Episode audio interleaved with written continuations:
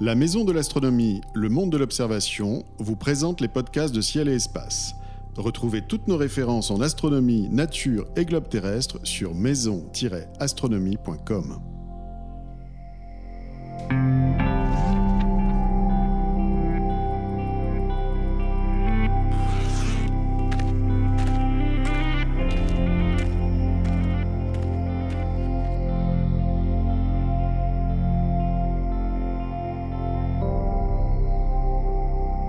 bienvenue sur Ciel et Espace Radio pour une nouvelle émission consacrée aux éphémérides en compagnie de Jean-Luc Dauvergne de Ciel et Espace et de Bernard Lomblot de Universcience.tv. Voici les spectacles célestes que nous vous conseillons d'observer en ce mois d'octobre 2017. Un fin croissant de lune s'approche de Vénus et Mars le 17. Mars passe près de l'étoile Zavijava le 18. Uranus passe à l'opposition le 19. Les Orionides sont, à leur maximum d'activité le 21 et la Lune et Saturne sont en conjonction le 24. Nous nous attarderons sur le passage d'Uranus à l'opposition et sur la conjonction entre la Lune et Saturne. Et bien sûr, comme chaque mois, Bernard Nomblot et Jean-Luc Dauvergne nous, nous emmèneront sur la Lune à travers une constellation et nous ferons partager leur coup de cœur. Messieurs, bonjour. Bonjour. Bonjour. Alors les éphémérides débutent traditionnellement par une promenade sur la Lune qui est guidée par vous, Bernard. Ce mois-ci, vous nous emmenez, je crois, dans le sud-est de la mer des Nuées, c'est bien ça? C'est bien ça. Cette mer des Nuées, on l'appelle Mare Nubium. Comme la plupart des mers lunaires, elle a été nommée par euh, Riccioli en 1645. Elle se trouve dans l'hémisphère sud de la Lune, au sud-est du grand océan des tempêtes, Oceanus Procellarum, comme tout le monde le connaît. Le bassin qui contient un marénubium est à peu près invisible et daterait du pré-nectarien, c'est-à-dire l'époque la plus ancienne de la formation, juste après la formation de la Lune. Quant au remplissage de lave, il est, lui, de l'époque imbrienne, l'époque où il y avait un volcanisme quasiment généralisé sur la Lune. Le plus grand cratère de Mare Nubium est Pitatus, un cratère usé d'époque nectarienne d'un diamètre d'une centaine de kilomètres. Ce cratère contient un reste de pic central et un réseau de failles concentriques suivant le bord de l'arène. Il semble que le remplissage du cratère par la lave de la mer ait fait céder le plancher du cratère, c'est ce qui a formé les, les, failles en question. Lorsque le Soleil est haut, on voit également des traces claires qui sont en fait dues aux éjectats du cratère Tycho, beaucoup plus récent que tout le reste des formations géologiques dont il sera question aujourd'hui. Le cratère Tycho remonte à 107 millions d'années, semble-t-il, Le cratère usé Hésiodus communique avec Pitatus. Le cratère Hésiodus A, juste à côté d'Hésiodus, il fait une quinzaine de kilomètres de diamètre et il possède une double enceinte parfaite d'une dizaine de kilomètres. Il semble que ce soit le résultat d'un effondrement du rempart du cratère peu de temps après sa formation. Mais la vraie curiosité de Mare Nubium se trouve à l'est de la mer. Il s'agit de Rupes recta, que tous les observateurs connaissent sous le nom de mur droit. Ce n'est pas un mur et il n'est pas droit. En dehors de ça, c'est bien ça. Cette formation est une faille de 110 km de long. Ce n'est pas une falaise, mais une pente relativement douce, entre 7 degrés et 20 degrés selon les endroits. Ce mur a été découvert dans les années 1650 par Christian Huygens, qui lui a donné le nom de l'épée dans la lune. Les montagnes basses qui sont au sud du mur figuraient la garde et la poignée de l'épée. Ça a été complètement oublié et on avait euh, dit que ce mur droit avait été découvert par Schröter dans les années 1780, mais en fait, en recherchant dans les papiers originaux de Huygens, on s'est rendu compte que c'est lui qui avait découvert non seulement ce mur droit, mais aussi la rainure d'Iginius et euh, la vallée de Schröter, donc, qui se trouve au nord d'Aristarque, dont j'ai parlé il y a quelques mois. Le mur donc apparaît sous la forme d'une ligne noire lorsque le soleil se lève sur la formation et sous la forme d'une ligne claire lorsque le Soleil descend vers l'ouest. À l'ouest du mur se trouve une rainure discrète qui s'appelle Rima Burt, du nom du cratère qui est à côté, Burt, un petit cratère d'une dizaine de kilomètres avec un cratère adjacent de 7 ou 8 kilomètres de diamètre, qui lui aussi possède une amorce de double enceinte. Cette Rima Burt prend sa source dans un dôme discret situé dans sa partie nord. Il s'agit probablement d'un tunnel de lave dont le plafond s'est effondré. En fait, toute la région est extrêmement intéressante à observer, pratiquement sous tous les éclairages. On y voit énormément de choses extrêmement variées et euh, qui sont variables en plus en fonction des éclairages. Il y a un très joli moment à voir, c'est lorsque le soleil descend sur la formation. Euh, on voit les ombres du cratère Burt qui se trouve donc à l'ouest, qui rejoignent et qui arrivent sur le mur droit et qui à ce moment-là ont un décrochement, on voit un décrochement de l'ombre qui est donc dû à la pente du, mur droit. C'est une région qui est vraiment observée sous tous les éclairages possibles et imaginables. Avec, une, avec un instrument modeste, une lunette par exemple permet de voir le mur droit ou il faut déjà un instrument Non, une lunette de 80 mm suffit euh, tout à fait pour voir le mur droit sous un éclairage favorable, donc euh, soleil levant ou soleil couchant. Par contre, quand euh, le soleil est quasiment vertical, il faut là un instrument beaucoup plus important. Là, c'est pareil, c'est une formation qui est vraiment observée sous tous les éclairages possibles. On voit très bien les différentes teintes de lave lorsque le soleil est extrêmement haut. Par contre, pour tout ce qui est relief bas, euh, c'est à observer euh, dès le lever du soleil et puis suivre, si possible, pendant plusieurs heures à observer pour voir se modifier les ombres petit à petit. Ça va relativement vite. Le dôme, par exemple, de, la Rima Burt n'est visible que pendant quelques dizaines de minutes au moment du lever du soleil et au moment du coucher du soleil sur la formation. Très bien, donc c'était une petite exploration de, du sud-est de la mer des Nuées. C'est le moment de, parler des deux événements du mois. Euh, alors je vous rappelle que les autres sont traités dans les pages du magazine. Nous commençons avec le passage à l'opposition d'Uranus. Euh, Jean-Luc, la planète, la planète est désormais située idéalement pour être observée avec une lunette ou un télescope. Euh, qu'est-ce qu'elle révèle d'elle-même aux instruments, cette lointaine planète? Avant de prendre un instrument, ce que je conseille de faire, euh, c'est d'essayer de la trouver à l'œil nu. J'aime beaucoup quand, notamment, je suis au pic du midi, essayer de la chercher à l'œil nu. Si on arrive à la voir à l'œil nu, c'est tout simplement l'objet le plus lointain qu'on puisse voir dans le système solaire à l'œil nu. A une magnitude 5,8, ce qui veut dire que sous un bon ciel, il n'y a pas spécialement d'obstacle. Il y a quelques années, elle était dans la constellation des Verseaux, côté de Neptune. C'est un peu plus bas dans le ciel pour nos latitudes. Là, elle était difficile à voir, mais là, elle est bien remontée dans la constellation des Poissons. Donc, ce qu'on vous conseille, c'est de vous référer aux cartes du ciel qu'on trouve dans l'almanach Ciel et Espace ou dans le magazine de Ciel et Espace pour pouvoir la localiser dans cette constellation des poissons. C'est une région qui est pauvre en étoiles, donc si on arrive à, se dessiner la forme de la constellation des poissons dans le ciel, elle est en fait assez facile à, localiser par rapport aux étoiles qui sont voisines. Il n'y a pas de piège, il n'y a pas d'étoiles, d'éclats comparables juste à côté d'elle. la, la, constellation des poissons forme un petit peu un V, elle est à l'intérieur de ce V, et donc elle est, assez facile à voir. Encore une fois, si on a un bon ciel à la magnitude 5,8, dès qu'il y a un petit peu de pollution lumineuse, ça va commencer à devenir difficile. Alors après au télescope, si on a un système de pointage automatique, on y va directement, c'est facile. Le seul obstacle, c'est que si on grossit trop peu, on peut ne pas la voir, elle peut être dans le champ et paraître comme étant une étoile. En fait, sa taille apparente est en ordre de grandeur dix fois plus petite que celle de Jupiter, c'est 3,7 secondes d'arc. Et donc, si on grossit par exemple 50 fois, 3,7 secondes d'arc, c'est un point qu'on différencie à peine d'une étoile. Donc il faut grossir au moins 100 fois, là on commence à bien la voir. Si vous n'avez pas de système de pointage automatique, vous pouvez partir de l'étoile au micron des poissons et après vous décaler en fait au micron des poissons et à, à situer à la même euh, déclinaison à la même euh, ascension droite, pardon, et donc il suffit de se déplacer en déclinaison de, de 2 degrés et demi, euh, un peu plus de 2 degrés et demi vers l'ouest, et là on tombe sur Uranus dans le champ. Et là c'est encore pareil, il faut faire attention au grossissement. On peut se référer éventuellement à la teinte, elle est légèrement vert, légèrement bleutée, c'est subtil, mais si on l'a déjà vu une fois, on peut la repérer simplement avec sa couleur comme ça.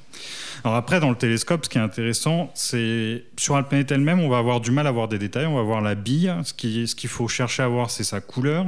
Les détails à sa surface visuellement, c'est un peu compliqué. En imagerie avec un filtre rouge, euh, proche infrarouge, là on arrive à voir des détails, on arrive à voir une, séparation entre le nord et le sud, on arrive éventuellement à voir des tempêtes quand il y en a. Et si on, est bien équipé, euh, on peut aussi essayer de voir l'anneau d'Uranus avec les caméras modernes. Elles ont un, un, bruit de lecture qui est tellement faible que ça commence à devenir possible. Il faut avoir un télescope de 30 à 40 cm, éventuellement s'amuser à surexposer la planète. Mais c'est, ça commence à être à la portée. Et puis en observation visuelle, par contre, ce qu'on peut chercher à faire si on a un télescope de 350 mm et plus, c'est regarder ces satellites. Il y a tout un cortège de satellites qui ont des noms très poétiques, qui sont tirés du songe d'une nuit, d'été de William Shakespeare. Et il y en a un certain nombre d'entre eux qu'on peut voir. Euh, Titania est le plus brillant, il est de magnitude 13,9. Les autres sont un peu moins brillants, entre magnitude 14 euh, et 15. Mais avec un, si on a un bon télescope et un bon ciel, on peut avoir une chance de voir Oberon, Ariel et Umbriel. Pour savoir qui est qui, il faut prendre un logiciel comme WinJupos par exemple, ou même des logiciels comme Stellarium. En zoomant sur la planète, on verra les satellites et, leur position. Euh, très bien, Bernard. Uranus est une planète que vous avez déjà observée, j'imagine. Oui, je l'ai observée, euh, mais effectivement, ce qui est de plus intéressant, c'est la couleur, qui est un, euh, pour moi d'un bleu-vert un turquoise assez net. Par contre, je n'ai jamais vu euh, beaucoup de, détails euh, sur la planète. Je, rêverais de voir Miranda parce que euh, parce que c'est un satellite qui est exceptionnel avec une falaise de 8 à 10 km de haut, mais malheureusement... que vous ne verriez pas, rassurez-nous. Que, je ne verrais pas. Malgré votre œil d'aigle. Non, non, que je ne verrais pas, mais j'aime bien... En fait, dans l'astronomie, il y a quand même ça aussi, c'est-à-dire l'imagination. On voit quelque chose, on voit pas grand-chose, mais on imagine aussi qu'il y a autre chose derrière ce pas grand-chose qu'on voit. Et Uranus, c'est quand même une, planète assez fascinante. Ce qui est étonnant, c'est que euh, elle, a, donc été découverte par euh, William Herschel, mais elle est aussi sur l'un des premiers croquis que Galilée a fait du système de Jupiter avec ses satellites. C'est-à-dire que euh, l'année où, où, Galilée a observé Jupiter, en 1609-1610, Uranus était à très très, peu, très proche de, Jupiter, et on a donc euh, Uranus qui est indiqué sur un des dessins de Galilée. Elle était dans le champ de son instrument, il ne savait évidemment pas que ne le savait pas. Elle a été observée plusieurs fois comme ça avant d'être découverte. Il y a eu un observateur français, je ne sais plus si c'était Picard ou quelqu'un comme ça, qui, au début du XVIIIe siècle, l'avait euh, mentionné sur, sur ses cartes, mais euh, il a fallu revenir bien après pour retrouver que c'était Uranus. Très bien, donc Uranus passe à l'opposition ce mois-ci, c'est le moment pour euh, l'observer. Le 24, euh, nous pourrons assister à un beau rapprochement euh, entre la Lune et Saturne. Bernard, à quelle heure cela se passe-t-il et à quoi peut-on s'attendre? Bah, C'est à voir en fait dès le coucher du soleil, en regardant en direction du sud. il faut chercher la Lune, on la trouve en général assez facilement, hein, c'est même ce qu'il y a de plus facile. On aura un gros croissant euh, assez large au quatrième, cinquième jour, quelque chose comme ça. Et puis euh, Uranus, euh, pardon, Saturne se trouve à peu près à 3 degrés de la Lune, c'est-à-dire 6 fois le diamètre de la Lune.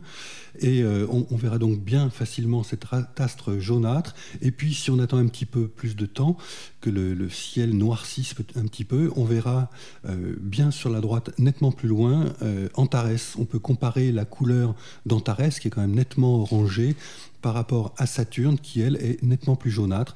Les, deux astres sont de magnitude non pas identique, mais plutôt comparables quand même, dans un ciel qui est encore bleu. C'est un très joli spectacle, il n'y a rien de particulier à observer, sauf regarder, profiter et puis, euh, puis prendre son temps, tout simplement.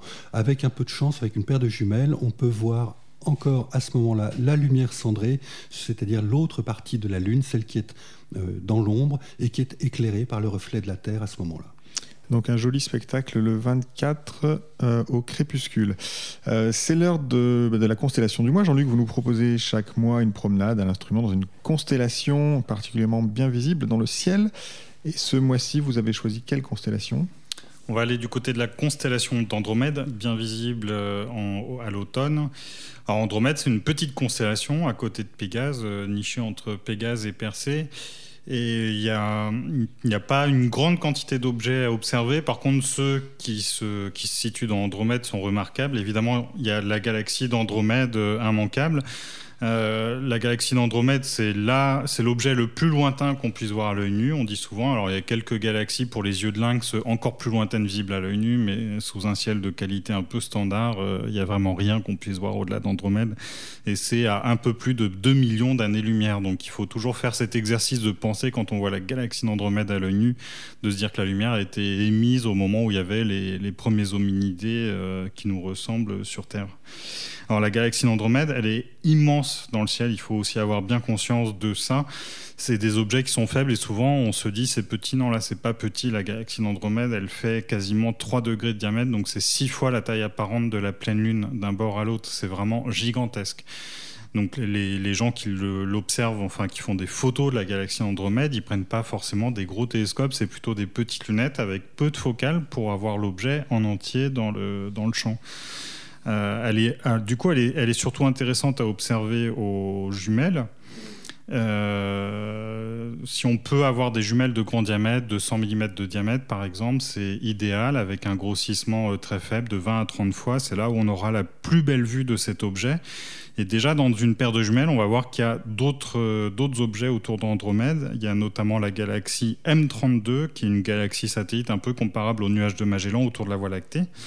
Et puis la petite galaxie M110, qui est un petit peu plus discrète. Alors si on a un télescope, là on peut essayer d'aller chercher à voir des détails dans Andromède. On oublie totalement l'idée de la voir dans sa globalité. Elle ne rentrera pas dans le champ de toute façon. Par contre, dans la galaxie d'Andromède elle-même, on peut essayer de voir des nuances de gris euh, qui sont liées aux bras spiraux. Il y a des nuages de, poussière en forme de spirale. La forme spirale, on a du mal à la, voir totalement parce que la galaxie est inclinée, on la voit pas par la tranche, mais presque. Mais par contre, on peut voir les nuances de gris liées à ces bras de, poussière. Puis si on a un télescope plus grand, il y a une chose que j'ai réussi à voir une fois en regardant la galaxie satellite M32, c'est que dans un télescope de, plus de 600 mm de diamètre, si le ciel est en fait, l'objet devient granuleux. On commence à voir les étoiles, ce qui est assez étonnant en fait. C'est peut-être les étoiles les plus lointaines. On va peut-être pas dire qu'on les résout parce qu'on n'arrive pas à se fixer sur une étoile ou quelque chose comme ça, mais on a cette sensation qu'on a un peu des fois sur des amas globulaires à la limite de la résolution et c'est assez étonnant à observer.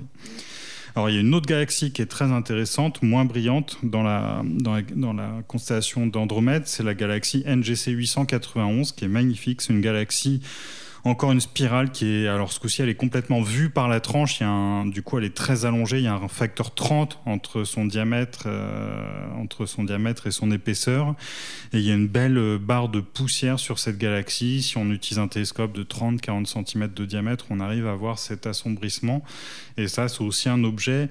Elle est de magnitude 10, c'est assez, c'est assez peu mais en fait, elle est, elle est tellement petite angulairement, la lumière est assez concentrée dans la galaxie, et du coup, dans un télescope, elle est vraiment spectaculaire. Toutes ces galaxies qui sont vues par la tranche, il y en a d'autres dans le ciel, elles sont rarement, rarement décevantes. Alors que les galaxies qui ont un peu plus de face, elles ont tendance à prendre une forme de, de tache floue un peu diffuse.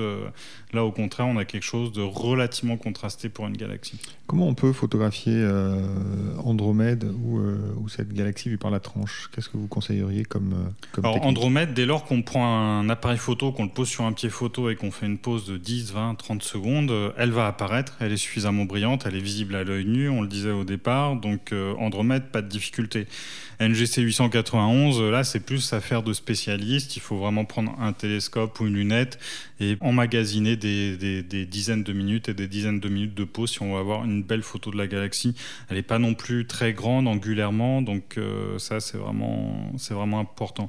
Et si on veut finir sur Andromède, il y a aussi une petite nébuleuse planétaire que les observateurs euh, visuels affectionnent beaucoup. Elle s'appelle Blue Snowball, ou la boule de neige bleue en français. Elle est donc comme son nom l'indique, en fait, ce qui est intéressant, c'est qu'on va voir de la couleur, on va voir du bleu.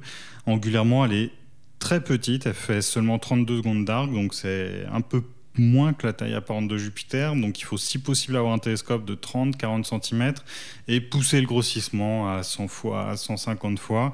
Et à ces grossissements-là, on va pouvoir voir, euh, il y a une sorte de parenthèse à l'intérieur de la nébuleuse euh, et on va commencer à avoir des nuances de gris du coup qui sont liées à ces structures dans, dans la nébuleuse.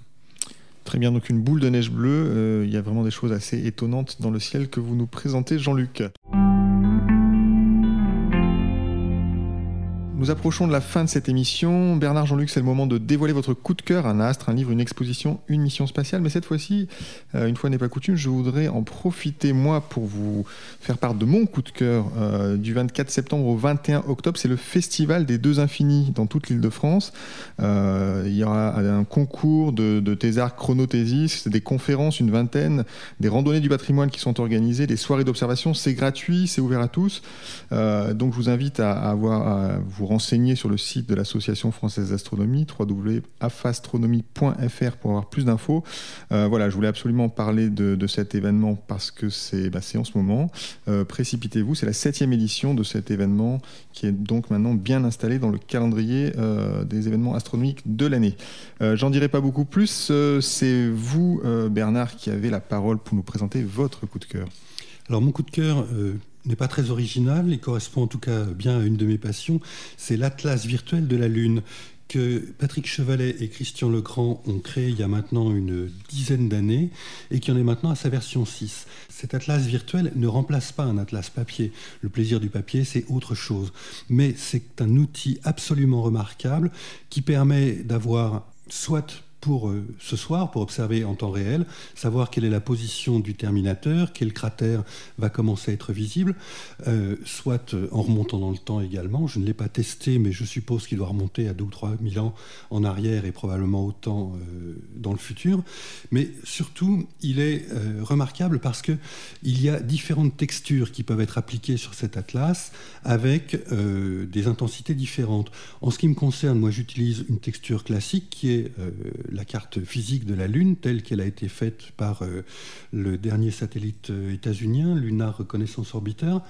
Et dessus, j'y ai superposé une carte de la géologie lunaire, ce qui permet donc de savoir si tel cratère est plus ancien que tel autre, si le remplissage de tel cratère est relativement récent ou relativement ancien, etc. etc.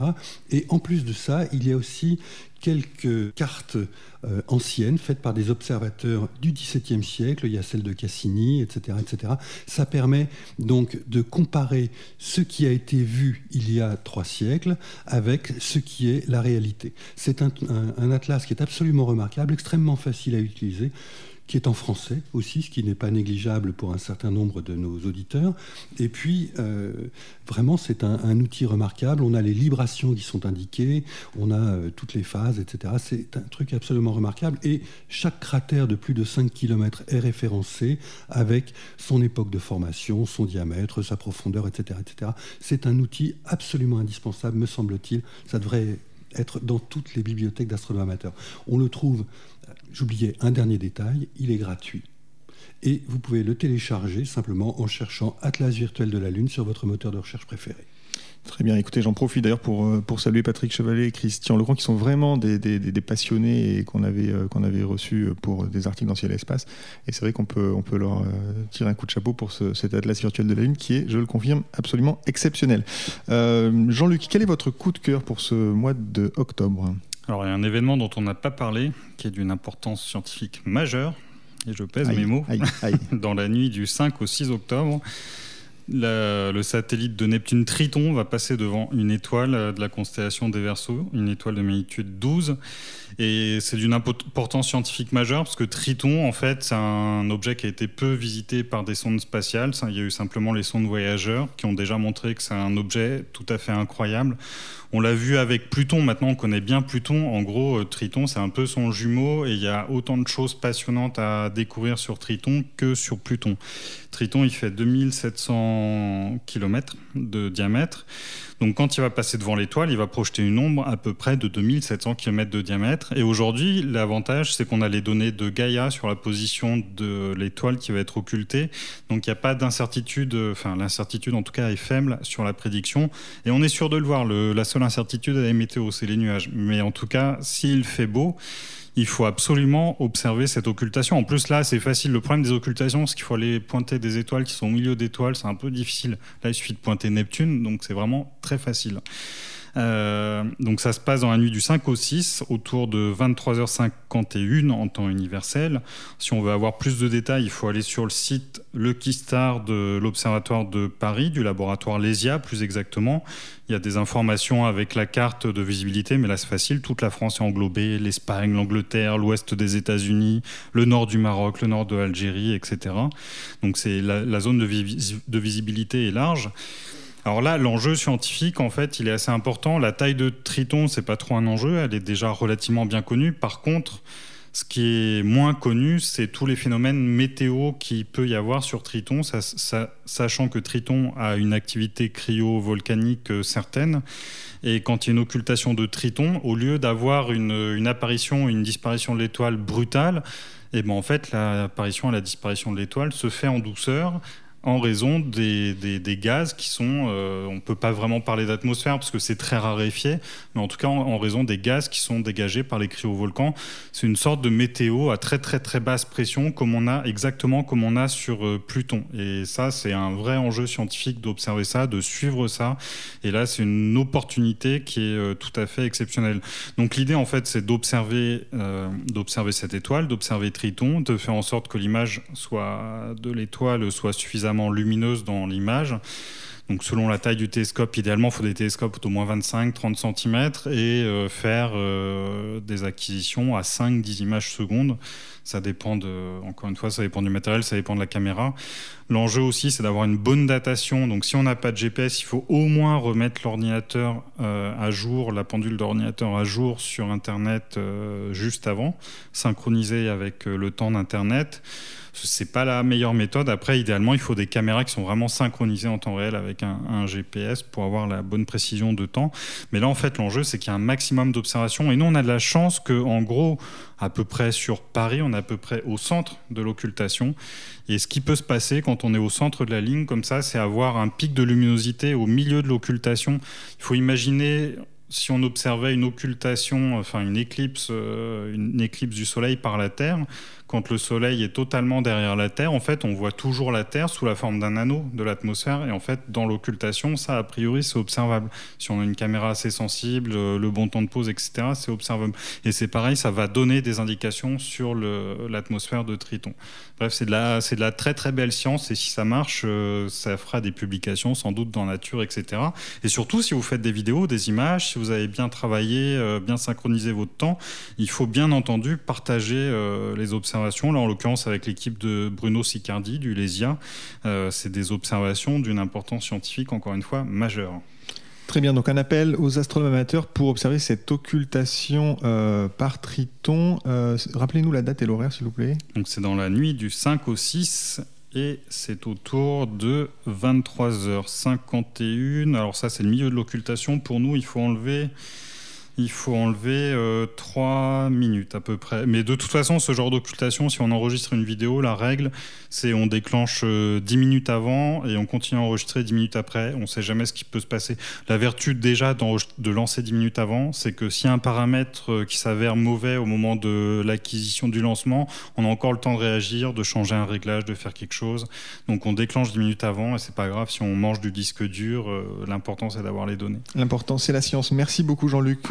Les éphémérides de, Ciel Espace Radio sont terminées pour ce mois d'octobre. Merci à Bernard Nomblot de Universcience.tv et à Jean-Luc Deverne de Ciel Espace pour leurs conseils d'observation. Merci à Nicolas Franco qui réalise cette émission. Elle a été présentée comme chaque mois par David Fossé. Bonnes observations à tous et rendez-vous au mois de novembre.